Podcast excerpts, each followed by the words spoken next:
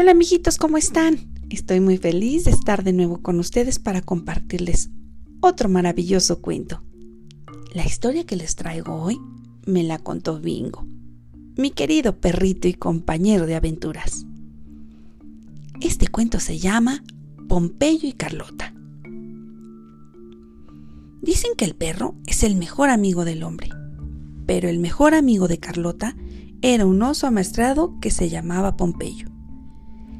La niña le había enseñado a hablar como a las personas, y los dos se pasaban horas y horas charlando de libros, películas, programas de televisión e incluso filosofía. Pompeyo era un oso listísimo. También se había aprendido las tablas de multiplicar. Sabía muy bien cómo andar en bicicleta, tejer pulseras de colores y jugaba videojuegos a la perfección. En más de una ocasión le ganó a Carlota. Pero había una cosa que Pompeyo no era capaz de aprender. No sabía hacer bombas con el chicle. Y lo había intentado muchas veces. Es muy fácil, Pompeyo, le explicaba Carlota.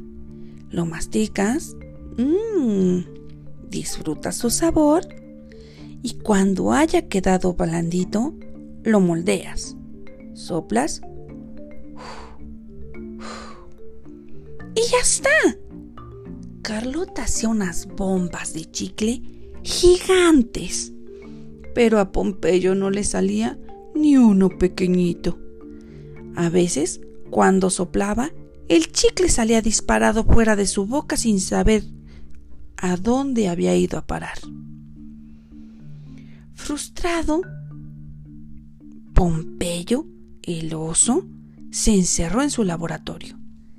Se pasó el día martillando y aserrando. Carlota estaba intrigada. ¿Qué hacía ahí adentro? Cuando por fin salió del laboratorio, le mostró su nuevo invento.